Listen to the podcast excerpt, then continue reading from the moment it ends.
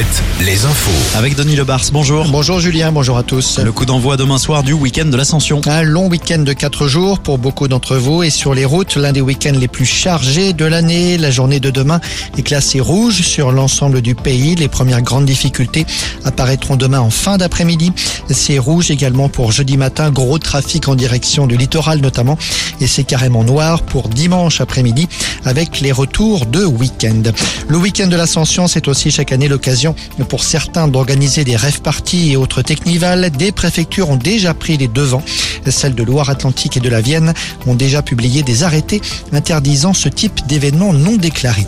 Le maire de Saint-Brévin reçu au Sénat et à Matignon demain, c'est aussi demain que sera lancé le centre de lutte contre les violences faites aux élus. Un phénomène qui, vous le savez, s'est accentué ces dernières années à tel point que de nombreux élus ont déjà démissionné.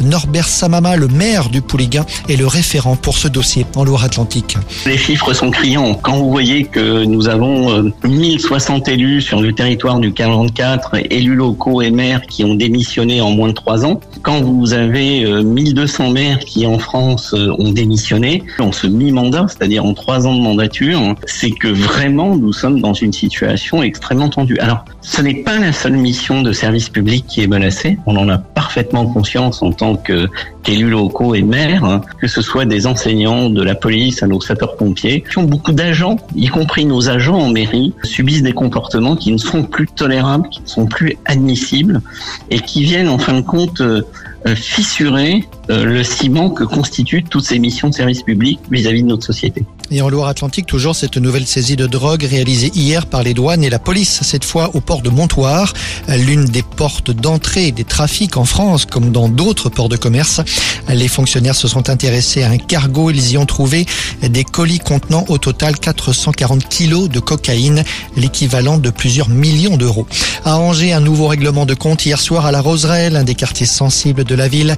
Une bagarre entre bandes rivales a fait trois blessés, dont un grave, transporté dans un état critique Le Sénat se penche aujourd'hui sur un texte de loi qui pourrait permettre l'ouverture de nouveaux casinos, précisant que l'implantation de ce type d'établissement est soumise depuis longtemps à des règles très précises. Selon le texte examiné par les sénateurs, des dérogations pourraient être accordées dans des communes ayant une activité équestre historique ou bien un haras national.